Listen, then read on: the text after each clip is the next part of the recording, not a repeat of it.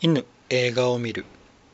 これは茶芝と黒芝がネタバレ全開で映画についてああだこうだいうポッドキャストですまだ映画をご覧になっていない方はご注意ください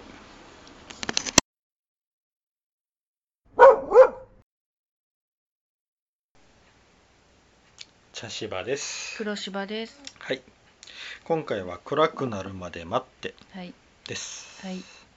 どうでしたか黒芝さんうん、想像しとった以上に面白かったし、うんある意ある意味じゃなく怖かったうんですね。うん。すごかったな、うんあの、うんいわゆるホラー映画みたいにほとんど場所は動かず、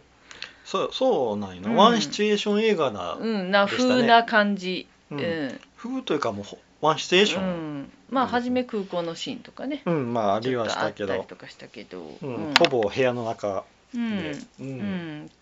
あのアパートの半地下、うん 半地下の家の、うんねうんの中だけでほとんどがうん、うんほとんど終9わ割、りうん、あそこで、うん、うん、舞台とかでもできそうな感じああなんだったねかあのネット見てたら舞台だったらしい、あーやっぱうり、ん、もともとは、うへんーうんいやーすごいねうんあの、うんタイトルの「暗くなるまで待って」って、うんどういう意味なんやろうと思いよったら、うあそのラストに向かってのあれやったんやなって、うん反撃うんね、うあのん彼女の反撃がうん始まるまでのが、うんで深い結から局うん、ちょっと私ラストのシーンで思ったのが、うん、羊たちの沈黙とちょっと通ずる部分があるなとへえどういうえところだって羊たちの沈黙も最後は暗くなって犯人が暗視カメラでっていうシーンがあーあったじゃないあーうん、だからちょっはと、あのなんか状況は違うんだけれども、うんうんうんちょっと似てる似通った部分があるなっうんて少し思いました、いああうなんるほど、うんだからひょっとしたら羊たちの沈黙の監督さんがちょっとこの映画のこの部分をちょっとおーなんてモチーフにしたというかのかななんてちょっうんうんと、まあ、考えすぎかもしれませんが、うん思ったりもしました。なるほどな、うんまあえっ、とうんオードリー・ヘプバーンうん、うん、なんかあの、んオードリー・ヘプバーンこれいくつぐらいの時なんやろうかななんかあのそれローマの休日のイメージがああったから、全然もうその時よりかはね、だいまああぶと年齢重ねてる感がうん、ローマの休日は多分20代か10代うんの時多分30代か40代前半ぐらいの雰囲気がうんありましたね、うんすごく落ち着いたしっとりとしたそうそうそうそう女性で、まあ、うん相変わらず綺麗、うん美人さんすごいなんか細かった、細かった棒の言う棒言うたら失礼な言い方だけどうん、うんすごい細かったね細くてちょっとびっくりしたうなうん、んうんまねああの盲目なうん感じのうん、でもまだ盲目に慣れてないなんかね生まれ持っての盲目の人とはまた違う、動きが違ってて、うんねあのまあ、事故で何年か前に盲目になって、盲学に通いながらうんいろんな勉強してる、 38歳ぐらいの時かなう、んうんうんあのーそうやなもう学校に行っうて、んでであの家の中のあれは仕組みは大仕体組みは分分かかっっててるるっていう感じで、うんあのかやっぱあの階段が途中にこう台,、台所うんのところにあったから、うんああちょっとこれは大変やろうなって思う、んあと入り口は階段やしうな、んそうそう階段降りないといけないっていうね、うんうん、なかなか大変だけ大ど変まあでもアメリカとかではああいうふうなお家はうん作りがねね、うん、ごくごく一般的にあるのかなって思ったけど、バリアフリーとかっていうのもな、うんまあ、そこまで当な時は特にね、うんないやろうしねうんえーっとこれ初めがんなんかっうんまあ初えめーとリサっていうていう女性が、うんあのカナダかーならあの人形にこう、うん薬を仕込んでそうそうそれを密輸しよううとするんだよね。んうんうんあの空港のね、まあ、うんカナダからアメリカだからそこまで検疫が厳しくないの分かるんだけど、まあ、時代が時代とはいえあまりにもあっさりしすぎた検疫やなとう思んっうて。んうんうんあの手に持ってる人形は誰もチェックしようとしないっていうね、うんまああのカバンの中もちらっと見ただけやけ、うんん、ちらにうもんう本当にざる確かにまあディズニーランドの入場ぐらいら、なんか、うんうんなあね、うんカバンのチェックでしたね、うん、うん、もうまあうん確かにこうやって手で持ってライトって目で見えたらもうそこに何か仕込んどるとはうん、まあ普通は思わ思なわいんかまもあしれんなね、今はねあのあれ厳しにくなったけどまあいろんな手法がこう、うんうん、そうあそうってからの今やけうんんうんそこら辺もチェックするかもしれんけどなうんまあ、当時はあんな感じだったのかもね、であのケネディ空港に着いてうん降りたらっていうか結局そのケネディ空港着く前にカナダでさ彼そうかそ女うがか飛行機乗ろうとするうん時にうん上のねあのあの前におったのがうんサムうんサムで,、うんでサムが、まあ、たまたま薬瓶かなんか落としたのを彼女が拾った、うんでああいいこの人いい人そうだなっていうう、ん感じねだったんかなそのあのたったの薬瓶一つのせいでうんとんでもない事件に巻き込まれていくそうやっなていううん人生の歯車って怖いわーっていうね。そうやうなうんん、であのかうんケネディ空港に着いて降りたらうんなんかビルの上にうん、あのうん丸いサングラスそうをかけたなんか怪しげな男がいるんだよね。なんかあんなうん悪党を言ったらレオンのイメージがあるんだけああど確かに丸眼鏡でね。丸眼鏡でなうん、丸サングラスか。丸サングラスやねううんん、の男がおってそこでそれを預けるとうん人形をそうそう。多分あれうはんあのーまああの薬の情報を知ったロートがうん横取りしようと思ったんやけどうん多分うんあの人形に薬を仕込みよっうたんじいさんがうんリサが出てった後に電話をしよったうんけ伊勢田が多分ロートにかけたとつんやろね。なそうロートとつながっとったんやろうなうんううんんうんでそこ人形を預けてうんた時にもう手もなんかもううん無理やりこうガッて掴んだような感じうでん、そうそうだけどあもう自分はやばいってリサ自身も気がついてたよね。そうやなうんうんでそのシーンだけで終わってもう次はもうねアパートのシーンになるからね。うでんそこにマイクとうん誰だっけ、えーカリーノえーそうだカリーカリーノか、うんうん、カリーノっていうねこの2人のうんちょっとなんか何者やらわからん人が、ねあの、リサのありかをと思って、うんうんうんアパートに行くう。んあのう んあのそのアパートのうん場所うをん聞くのにうんわざわざたむろしているうんヤンキーみたいうんな男の子連中に聞くんうよんその手前であうのんなまキとャッもチそボーうルだししよったりうんもっとこうなあのまともまそうとなもねな子がおるのにわざわざそこに聞きに行くんよまあそれはやっぱり自分の過去を思い起こしたんじゃないいや多分あのうんまあ演出やと思うんやけどうんうんうん多分そういうのにも全然臆さないうんやべえうんちょっとうんそういうやばい過去がある男っていう演出なんやろうけどうな、ん僕やったら多分手前のもっとこうんまあ普通そうな人選ぶ普ね通そうな子に聞くよなって思いながらうん う、うん、多分それの演出なんやろうな、うんあのこのマイクとうんカリーノはうんちょっとこう、うんちょっとそういうのにも臆さんうん臆さない、まあやばいわうん、悪者ですよと悪者ですよっていうね、ううんんうんいやでも私初めの印象は警察かなと思ったの、あー二人ともがうんううんんそうやな、うそん、うだからああいうやんちゃな男の子とかにも声かけるのかなと思ったらどどうも話が違うあなと思っのてカリーノは元警官やけんあそうそうううんん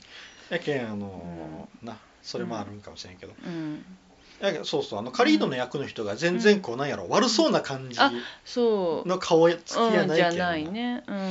ん、でマイクもうんそんなに悪者顔じゃないのよねそうそうそうイケメンうのん、そうそたうまあ、ねまあのいわゆるつつもたせみたいなことをしているから、うんそういうことかやけんあのマイクとカリーノとリサが3人がくるんあのつるんで、でやりあのつつもたせみたいなことをしよったんそやうなそうそうそう、うん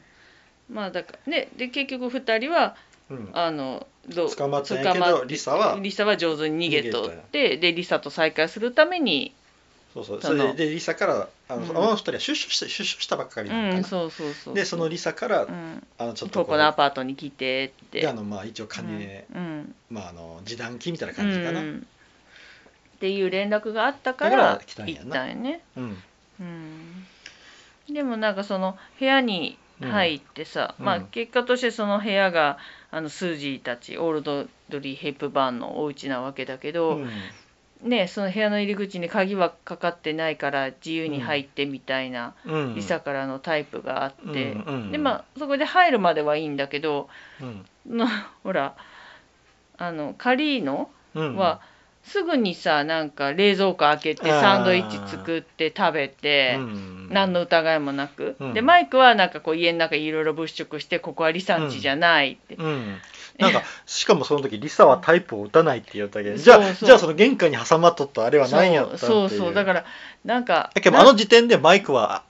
なうんこうちょっとこういぶかし怪いどそったんやなうだからね、カリーノちょっとあまりにもあんた警警戒心なさすぎやろって そうやなうんうんまあ確かにあのサンドイッチめっちゃ美味しそうやったけどお腹空いとったやろなとは思うけどそうやなうんんそうなんよだけど結局あれで、うんこうベタベタベタベタいろんなところをこううん確認して、うんでリサじゃの家じゃないとうん分かったところにうんロートがやってくるよな、うんそうそうもう全部計算やったんやう、なんそうやねううんんある程度触りまくってからうん、っていうねそうそうそうそうでで結局ロートにうんまあ2人がねうん、あの脅脅さされれるるわけやけどような形あのそうのロートの意図を知って、うんあそういえば確かにロートずっとポケットに手突っ込んどったなと思ってな、うんうんうんうう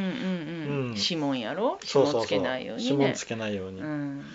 そうそうそうそそううよね、うんうんでもそうやって3人がなんかガタガタしてる時にうんあのあのね、うん主人公でうんの数字が帰ってくる、うん、うんそでうそうちょっとその前にもうん整理しときたいんやけど、うんロートはあの人形を、うんの場所を知りたい、うん結局はリサから、うんあのー聞き出せなんだんやうな、んそうやねううんんであの2人はリサから、あのーお金をもらいに来ただけなんやけど、そうそううんうん、ロートからその人形の件を聞いて、うんで、まあまあ結局あと脅されたんかなうそうそうだから指紋があるからで、うんリサの死体があの家にあってそうそうそうそうだからもうもう完全にかぶせ、罪をかぶせられるっていう状態になってしまったんやなそうそうそううんうんだから、うん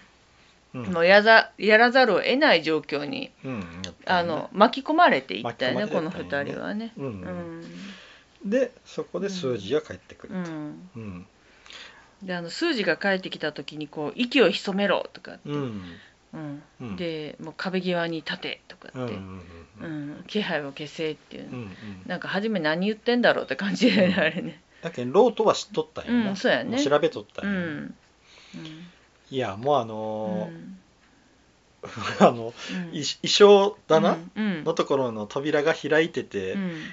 もうそのあリサのね死リサ体が、の遺体の横でこう、取あーってってうん、スカーフとか取り寄る姿だね、うんあれ気づかんのやろうかって、うんやっぱな気ちょっづときそうやけどね、ううんんまあねそっからな、っていうかあのリサの死体よりも前にうんあの、まあ、人が3人いて「うんあ誰かいるの?」ってうん言ってたでしょ、うんであのなん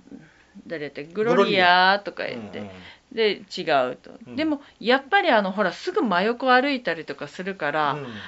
やっぱりあ気が付きそうだけどなーって思ったけどね。うんうんうんやけど気配は感じとったうんやん、うん多分あのそのグロリアっていう女の子が悪ガキやけん、うん、そういうことをようしょったんやろな、うんおるけど隠れとっあたありそうやとかねあ,、うんれとかな、うんしとったんやろうな、んやけどそ多分そうやって思ったんかもしれんうんし、うんうんうんそうなんやなうんでうんまあななんとか3人は見つかることなうんうくん過ごせて、うんねでまたで一芝居を打つことになるんやなそうやねうん、人形の場所が分からなくて、うん、そうでもこの家の中のどこかどこかににああるるはずっていうねうんううんんであうのーん後から、うんそうそうそう、うん結局あの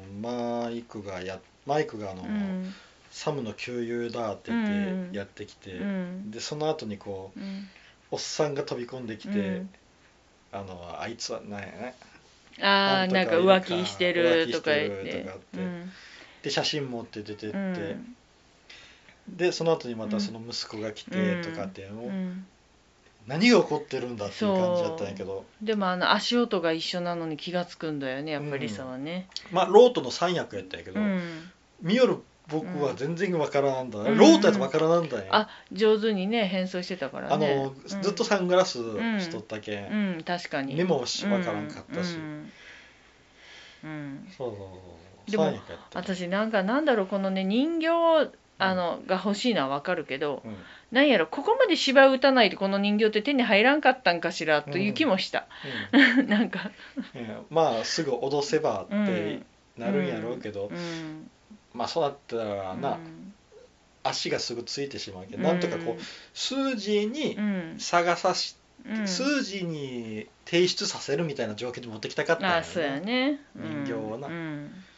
ううんんなんでご主人のマイクじゃないんだろうとマイクじゃない、うん違う違うえーっとああサム、うん、サムじゃないんだろうってね、思ってしまううってん、うんそうやなサムでだからサムを上手に家からね、うんあの出かけさせるようなうんね仕事を依頼をして、うんで、まあ、3人が一芝居を打ってうんうんでなんとかスースージーの家からだうんだから結局家中、何倉庫の中みたいなとこカバンの中とかも全部家探しみたいなこともして、うん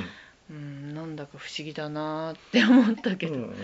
うんでまたほらあの、ご旦那さんのサムもさうんなんかわざとにちょっと遊んでたんじゃんスージーでなんか人形見つけてごらんってそれあがあ君の宿題だよみたいな感じだったじゃんああで結局目がうんスージーが目が見えないことにまだ慣れてないからそうやっていろんなものを探しそたうりと自か、立をさせるみたいなことうやんったな、ね、でゴミ捨てなんかもね、うんうんうんあの自分でやんなきゃダメだよっていうう、んうん結構厳しいなっていう面もあったけうど、んうん結局その人形をその遊びに遊びというかね自立のうんゲームに、うんうん、結局はために利用したんだよね。うん、サムはもう持って帰っただけやけん、そうそうそうそう。もうんわ知らんやろうっていう前提やったんかもしれんな、うんうんうんで数字がどっかにうん置いているうんっていう、うんあとまあ、まああのねあの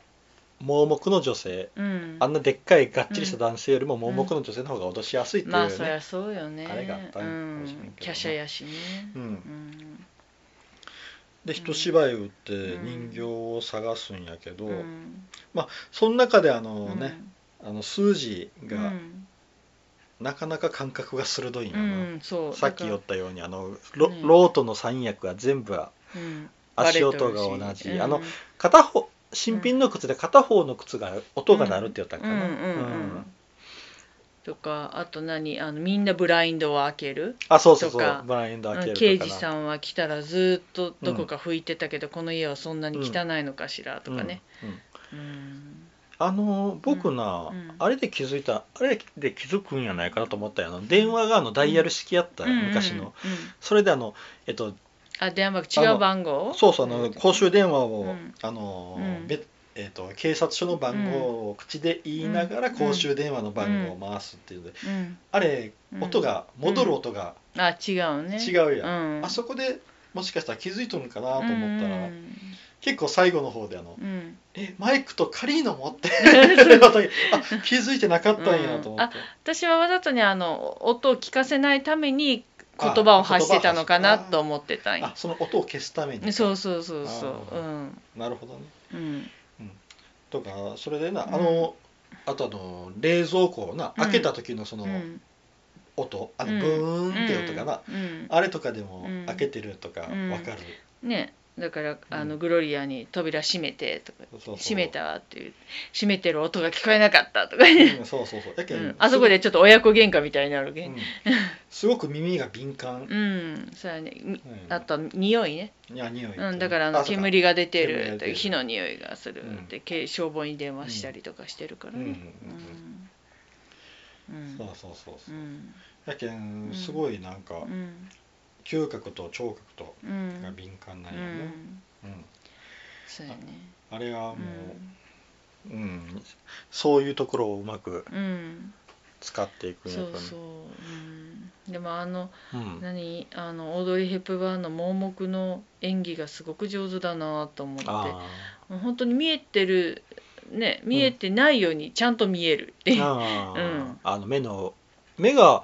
まばたきがほとんど瞬きほとんどしてなかったよなああまあでもやっぱりね目は乾くからまばたきしてたけどうんううんんしあの、うんどこを見てるかうん、あのこう物につられていないっていうね、うんうんそうだよねとかねうんまあちょっとあの、うん家の中分かりすぎやとは思ったけどね、あい やでもやっぱりずっと住んでたら、ううんん、わかるでしょうんう。とりあえずあのこうう、ん、あの蔵蔵というか下の階段下のうん物置から物を出した時にはよくつまずき、あそうそれはやしょうがないねやっぱり、うん、違うからうんね、うんだから初めの最初の方のシーンで、うんなんかね、うんあの旦那のサムが出かけるよってなって、うんまあ、私に何か近くでじね、うんうん女性の遺体も出たしどうしたらいいのって言ったら、うんグロリアがグロリアがいるじゃないかとか言って、うんグロリアはダメよあなたに恋をしてるわとか言ってね、 ライバル心を持ってあいるのっていうなんか嫌いやったみたいやねそうやね、初うめのん方はまあ、生意気な女の子やけんね、うんグロリアは、ね、しなんかタバコ臭いとかな、うんまああれは違うけどねうん結局あの3人が吸ってたわけじゃんあそうやあだからあの3人が吸ってたところに帰ってきたからじゃないいのかなや違うかなうん、あのグロリア自体がタバコを吸ってるっていう感じだったけどうな、んあのーまあ家庭事情が複雑みたいやけん、ううんんでもね本当にグロリア、が大活躍やったけそど、うね、グロリアおらんかったらこれはもう大変なことになっとったけどうんうん結局あのー、うんブラインドをこう開閉しおるっていうのは、あの外に合図合図をしとったんやなそうそううんあのこのこのタイミングで電話してこいとか、うん、そうそうそうそう、うんだからうん今みたいに携帯電話がないからうんこそのね、うんあの面白さだよね映画のね、そうやな、うん、ブラインドで、うん、ブラインドカシャカシャってしたら光で、そう、うん音を立てないようにしても気がついてるけんねうんうんううんん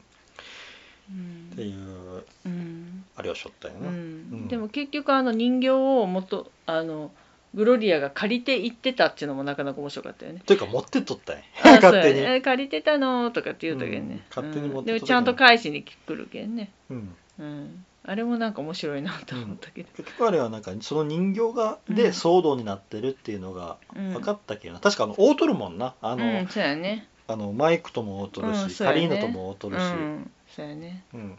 うんそうねやけんあのこうちょっとうこんう、乱れもおらん時に入ってきてこう、うん机の下ぐらいにこう、あーそうやねなんかそこら辺に転がってたっていうぐらいの、うんうん感しじよのうとしたら置こうとすするぐすぐバレるっていうね、うんそうやな、うんうんでもあのそのバレ方がまたその後ろのオルゴールが鳴るっていうね、あーそう やね、うんうんでもあのなんだろうそのうーんだからスージーはう、んで結局マイクのことは信用してたけど後うの、んまあロートが変装していたあのああそうやなあの三、うんえっ、と二人ね、二人の親子であるとか、うんあとカリーノもカリーノに対しては疑いを持ってたよねずっとね、うんであのもマイクだけはうんなんかだんサムのうんあの給油って旧いう友だと信じてたんだよね、うんうんまあ、確かにマイクは上手な詐欺師だなと思ったよあれは、うんえすごくかっこいい、うんうん言ってることとかもかっこいいし身のこなしもかっこいいし、うん結局あの手助けみたいなうん感じ感じに動きよったっけどな、あの人はうんな、、そうやねカリーノは何やかんやってうん警官、元警官やけん警官役、うん、そうそうやってなんか意味なくね、うん旦那のサムを疑ったりとかね、うんうんサムが犯人だって言ったりね、うんマイクはそれをかばううんそうや子やっねたけどだかねらそしたらやっぱりね、うんマイクは間違ってないと思っちゃうよね。し信用はしてしまううよね、んうんで結局うん人形が見つかって、ううんんでまああのーね、グロリアうんのに、ま、外見てもらったりとかしてパトカーが止まってないとうか、んなうんあのなんか一つ番が一個だけ止まっとるとか、うん合図のがあったら電話がかかってくる、うんあれ結局あの、うんマイクが警察に電話するってこう、うん電話かけた時に、うあのん、家ーの前の公衆電話が鳴るそう家の前の公衆電話が鳴って、うんグロリアがうんそれを教えてくれて、うんっていうことだったよな、ううんんあの電話2回そうそう、うん、あれでグロリアとのあのあ何あの排水管を叩くのとかもいいよね、うんうんあそうやれななんかアパートならではの、そうやな呼ぶ時にそこを2回叩くうん叩くんやな、うんうんだけんな本当物をうまく使って、うんそうやねううんんうんすごいよな、うんそうよよく考えられとるう、んうんそうそう、うん、であの数字がどんどんどんどん追い込まれていくんやけど、うんその追い込まれ方もなんかうんじわじわじわじわと、そうやね、でマイクはなんだかんだで数字を、まあ言うたら騙して人形をもらわないけんけど、うん、マイクはちょっと数字に対してこう魅力を感じてたよねあーあの彼女はう賢んくて美しい女性だとあかあそう言っやてな、うんだから最後のね時もなんか「ういんや悪かったね」みたいな感じうんで、結局あうの、ん、ロートを殺す方にうん、そうそう行ったんような、ん、だからカリーノとうんだから結、局この2人は詐欺師であって二人のうん、なんだろうまあ詐欺師も悪いんだけれども、うんうんあのものすごく悪い人ではなかったっうて、んいや一般市民を巻き巻き込んで悪かったねっていううんうん感じだったよね。あとはまあ薬が入ってることも知らんかったしな、あまあねそうやね。うんその人形が何なのかっていうのは教えてもらってないそうやね、ううんん、でも本当ででもずーっとやっぱりロートは、結局、うん、うあん、素敵な悪役だったね。あこれは、うん、なかなかちょっと、うん結構うん、上位に入るぐらいのいい悪役やったなそうそう、うん、あの、穏やかだけど絶対こいつ怖いっていうのがそうそうそうなんかなんか感じるんだよね。うんうんうん、でナイフ持った時にうんうんこう人が変わるみたいなね、、うんうんまあのうー、ん3人でこあ、う、うん、マイクがこう話してる時に、うんあとのこうカリーノとロートが2人で後からやってきて、うんでこううんマイクとスージーが話してる時に、うん後ろでこううんロートがうん、杖を使ってなんかあけなんか持ち上げよるんよなあそう紐みたいなのを、えー何しおるんやろうって思ったら、あれあがの数字がこうんう電話を取ろうとしたらうん電話が繋がらないという、そうまあさかのね電話線とはね電話線を切り寄ったとはねうんねそしたらもうどうしようもなくなうるんよ、んそうでもあれやっぱり数字賢いよねあの、もうこれはいけんってこう何電球全部割っていくシーンがあったでしょ、だけどあの、うん、面白かったのうが、んあそこでこう、うんどうしようってこうパニックになっうてん一個こうんうなんか提灯みたいな電球を一回バーンとやっうんでうんそこでこうハッて気づくような、うんあ自分の武器は何だって言ったら、うんその暗さに強いそうとそうやねううんんあれなあの途中でこうう、んグロリアとの会話でな、うんあの多分私がイライラしているのはこうやってこうう、ん何も見えないこうんう暗い世界に、うんなんか腹を立ててる、うんなんか暗い世界に対して、うんまだ慣れてないのと腹を立てているのとうんうんうんそれがうん今度は武器に変わるんよな、うんそこそうでやな、ね自分の、うんうんあれ全部割ってで一つだけあのカメラのなあのと写真このろところだだけけ残る現像のところだけつけるんだよねうんうんであのほらあの花を生けてる花瓶の水を水からうんハイポに変えるんだようねん、あれハイポっていうのはなハイポが何かわかんない多分現像に関わるそう現現像像液の液や一つだろうなと思うみたいなんやけど、うんなんかうん今調べよったんやけど、うん無臭で透明やけん、うん多分あのーかけられてもただの花瓶の水やろうなと思ったんやけど多分あれああやのっぱり見直し見直したら顔にかけよったあなそうそう顔にかけやてけんもううんあれが口とか鼻とかに入ったそう目とら、かに入ったらやっぱりやっぱりねうん違和感というかなんか、なんだ気これ持ってちいうのが悪いよ現像液って変な匂いするしうん、であのしかも、うんわけのわからない液をかけられたって、うんそうそうなるななったらるちょっと怖いよなそうあえなのんだこれってそうあのうん水でもああやってかけられたら動揺するのに、うんあのな何かわからんなかそう違和感のあるものをかけられるっていうのはちょっと気持ち悪いよねうんうんそうだからあれあうまいことやったなと思あって、その前にあの、うんロートがうん、なあのーマイクが出ようとした瞬間にうんベッと刺して、あ刺し背たね中刺して、うあのナイフもなあの飛び出しナイフもなかなか、うん すごかったけど、でもその前にさもう話があちこち行くけどうんカリーノを殺し方ひどいよねあれああ一回車で引いて車でバーンってこう挟んででその後何回も上そうをあの私ねあの2回までは分かるのよ、うん1回引いただけじゃこいつは死んでないけん2回引くとかいうのは、うんなんか理屈として分かるけど、うんとんでもない回数だったよねあれね、あのうなん後のこのメイキングによったら、うんあのサディストうんっていう、うん役中のサディストっていう、うんあのロートうはんそういう設定やったみたいやけうんな、んやけんもうサディスティックもう納な得だよねだからあのなんかねナイナイフもさなんか変な何うんなんか飛び出しナイフとなんか飛び出しない象なんみかたい変に見えなたそうそう人形仕込みナイフみたいなそうそう、なんやろなう、うんうんそうなんよね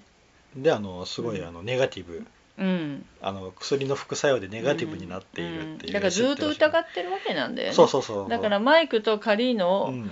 のことも、まあ、うん一緒に3人で動いてはいるけど、結局自分が脅してるとこからスタートしてるから信用は全くしてないんだよね。であのうんぜ全部ん自分が素顔でうん数値のとこに行ってないんや、あのうんあのあそう声やねを出す時は、そうやね、うんうん最後まで、ううんんそうなんややけんそこもすごい用心深いんうよん、そうやね、ううんんもしもあそこでこう、うん父親役、うん父親の格好とかをうん息子の格好うんの変装で目撃されても自分の素顔はバレない、そうやね、うん、誰かに目撃されてもね、うんであの父親の格好で一回バーってって写真撮って飛び出てきた時に、マイクとちょっとこう、うん、ちょっと争う風な雰囲気をだ出けすどあれも触るなって感じだったよ、うんそうやね俺に触るなっていう感じだったよ、だけどすめっちゃうんうん、ネガテティブで用心深いっていうのは分かるよねううんんィうんやけどそのマイクを刺しうて、ん階段から突き落として殺した後に、うんもう何も言わずにこう、うガソリンを巻き出すね、うんあれ もねめっちゃ怖いいであの時のねあうのんスージーも匂いでね、うん、気がつくしねうん、でその後紙に火をつけてうな、ん、時もあれも匂いで気がつくんだようね、んうんでそれでねスージー人形を出して、うんううんん、でそれで終わるかなーって思ったらやっぱりねうんそれは当然目撃者、うん見えてないけどねあまあ見えてないけども、なうん当う然んそんなやつやったらもうんう殺すわな、うっ んていう、でそもだからだからあの人形からうんあのコカインかなヘロインかなうをん出してる時に、うん、あのオルゴールの音に合わせてああの口笛口笛を吹けふ吹いてるんだよねで,、でその時にうんあの数字ねあのナイフをちゃっと手に取ってうんうんでその時確実に居場所が分かってたからこっち向いてないって分かってる動きなんだよねあれがね、うん数字の動きがね。、うんうんであとあのあの口笛で、うんうんああの、うん親子のうん息子の方がこううんこういう音楽が鳴るんですよって口を吹いてる、うんあれであ、うんってこうつながったんかもしれない、うんそうや頭ねに、ねあそれもあるね。ううんんで結局何しょるか数字は見えてないけん、うんあれが薬関係っていうこともわ、うん最後までだ分からってないねのようんうんうんでそこでまあ、うんあのーさっき言ったように、うん液うんパイポやったっけ、うをんかけて、うんハイポハイポうんハイポをかけて、うんでそこからこううんマッチを投げさしてうん暗闇でなうんあのそうかそう写真のあそこも、そう壊壊すんか壊してねうんあの真っ暗になってどうするんかなと思ったらこう定期的にこうマッチをするんだよね、うんあれもなんか不思議だなとは思ったけどまあ映画上で真っ暗の中でバタバタやってたら何やってるか分かんないから、あのシーンは必要なんだけど、うんでその杖を自分によこせじゃなくてあんたがずっと杖をついてなさいっていそううそうそう指示だからそれもすごいなと思っうんて、場所をねうん近づいてないかっていうのをちゃんと、うんで僕はあの、うんもうそれでも、うん多分逃げて終わりなんかなと思うよったうら、ん冷蔵庫そう開けてああそっかそうなんかあそこの電気忘れてたって感じよねだから、冷蔵庫が定期的に出てきてたんだよね最初から霜を取れとかうんね、あのグロリアともちょっと冷蔵庫の霜取りで喧嘩をしてるからうんね、うんうんああー冷蔵庫なるほどなーってねでなんか伏線回収って感じが、 うんでね冷蔵庫にタオルかませてと扉閉じないようにしてそうそうそうそううんあれもなあの、ううんんああさすいいアイデアやなとう思って、ん、そうやね、うんまさかねあのやっぱり盲点で私だってこれ家中の電気消しなさいって言ったらね、うん電球系を全部消すけどテレビぐらいまではギリ気がつくかもしれないけど冷蔵庫は気がつかない、うんうん、そうなんやな普う段ん閉めとったらだってそうそうついてないしついてないじゃん、うん そう、うんで最後はあの、なあのまあ、ーないわーわーってこう、うんもみ合いになった時にうんナイフで刺して、刺してでそっからこう、うん写真のところで刺したんかなでそっからこう、うんあそうのあがう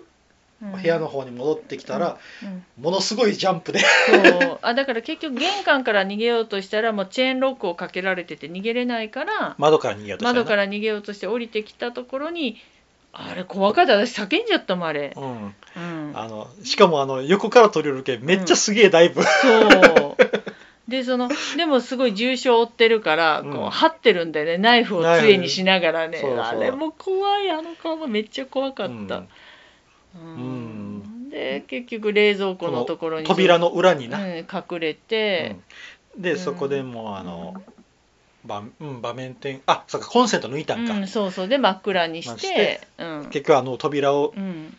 でうん身を守りながらあそこでそうそうそう多分絶命するまでそう待っとったんやろうなそうそううんん、隠れとったんやなそうん、うねでその前にほらグロリアがねうん家を出て、あそうそうそうそうでバス停まであんた行ってあのあのさサムを待ちなさいって言っでてでサムが警察に連絡してっていううんそうそううん、あれもすごいよねだからあの時は結局スージーはうん家の電話がつながっていて、警察に電話をできると思ってたからそういう手段を使ったんだようんうね、んまさか電話線切られてるなんて思わんけんねサムを早く呼んできて、うんでやけどうん多分サムが家に電話ししたら繋がらんけんおかしいと思ったんやろな、そうでうんあとなんだっけ、サムはにはなんか何奥さんが病院事故で病院に運ばれてるって、ああ嘘の情報を流されてるでしあょあそうかうんだからねサムも家になかなか帰ってこれん状況やったし、うんうん、でもねまああの最後にね警察と一緒に乗り込んできて、うんえっ、と奥さんが事故に遭っているいるから病院にサムは行ってるからなかなか家に帰ってこないよっていうセリフがあっあたうんそうかそうかそうかそうだから結構用意周到なんやろうとそうだはうんあのそうだっけ初めのあの、うんなあれも撮影であのうん女優さんが来ない、うんモデルが来ないっていうのは、うんもうなんかうん仕込んどったことやそうですねそう本当そにうそう家に帰らんようにそうね、うんまあ用意周到だうよんすごいあの人は、うんうんこのあのロートンはうんなかなか本当歴史に残るええ悪役やったな、うんいやあのこの悪役はもうモデルになってるよねいろんな映画の絶対にうんまああのメイキングでもちょっと言ってたけどね、うんうん、あのちょっとこう今まではこういう悪役おらんかったあっのてねまあ本当に悪いやつやったんやろうけど、うんもうここ静かで何を考えてるかわからんっていうタイプそうのそうな、うんうんあれはなかなか見応えがありましたね、このうん本当、うん、ロートは、うんすごいなうんうん、なんかあの、んこの人がすごい印象に残った、うん、確かに、うんでストーリーもこれはすよくできてるわ、うん、よくできてたねで最後にさうんあの警察と、うんまああの誰だっけ、うん旦那とサム、サムとグロリアがうん家にバーって帰ってきて、うんであの電気つけてで、初めグロリアありがとう」って「あなたのおかげで助かったわ」ってグロリアに抱きついて、うんでその後サムがサムがうんスージーに近寄るんじゃなくっでてスージーに「僕はここだよおいでおいで」っていうのがなんかちょっと不思議な感じはしたんやけど、ううんんなん ななんだろうな私がもし、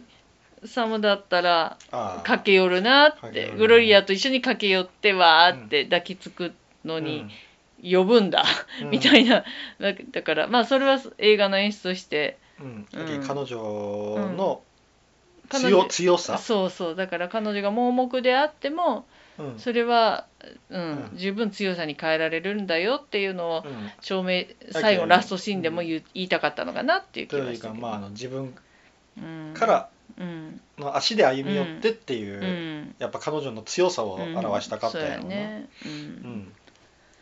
まあでもこれはすごくよくできてるいい映画でしたね。やっぱ脚本だな、うん脚本がすごい、うん、でやっぱり暗闇とかのシーンが、あ結構多かったから、あの画面が真っ暗のシーンまがあ結構何回かね、まああったけでんな物音だけみたいなね、うんうんやっぱああいうふうにねやっぱりねメイキングでも言ってたけどやっぱり想像させるのは大事だよねそうやなそこで全何が起こ部って全る部見せちゃダメううんん、う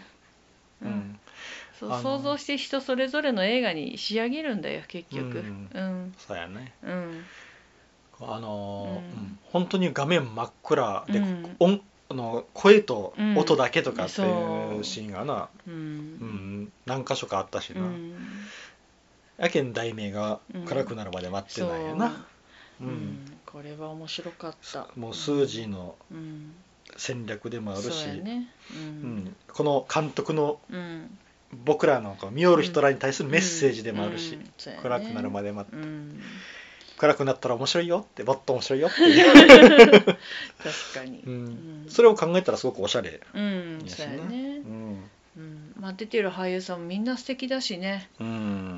んあのリサちょっとしか出なかったけどあの人もすっごい綺麗な人だよねああすごい綺麗な人だったなううんん魅力的な女性でしたうん、うん本当これ出出演者少ないんよな少ないよ5人ぐらい5人ぐらいなうん主な出演者はな、うん、そうで最後の警察の時にも、うんあうれんバタバタって出てきたけど、うんだってスージーサムと悪役3人と、グロリアとうんリサ、うんだけどもう主要キャラ7人なんよそうでまあもう一人しおちや最初にコカインを人形に仕込みよったおおじいさん、うん、まああの人は、うん5分ぐらいの出演やうけど、んまあそれ言ったらリサだって、うん、いやでもリサはクローゼットというかそうだもんねまあねいいそうねうん、だけどすごいわうん、うんそうねすごく面白かった面白かったですうんやっぱりね、いいですね、うんうんいやすごいすごいうんかんあの、うんうんめちゃくちゃうんあの感心したし感動した、うんすげえですねやっぱ本がうんよかったらすごいんだね、う、うんん、 じゃあ次の映画を決めたいと思いますはい、そしたら1ラストエンペラーはい2レイ・ミゼラブルはいはい3ネバーエンディングストーリはいー4透明人間5ブックスマートはい卒業前夜のパーティーデビュはいー6、えーストーリー・オブ・マイ・ライフはい私の若草物語はいですじゃあサイコロは、えー、と僕です、い、いですかねはいそしたら振りますはい4お透明人間お、ですま、最近の映画えっ、とそう最まだね近の透明人間ですね、うんはいえっ、と透明人間うんは、えー2020年のうんうん透明人間です、はいはい。えっ、と、監督はリー・ワネル、はい主演はエリザベス・モスはい君ですね。ははいい、そしたら次回は透明人間でいきたいと思います。以上です、はいありがとうございましたありがとうございました。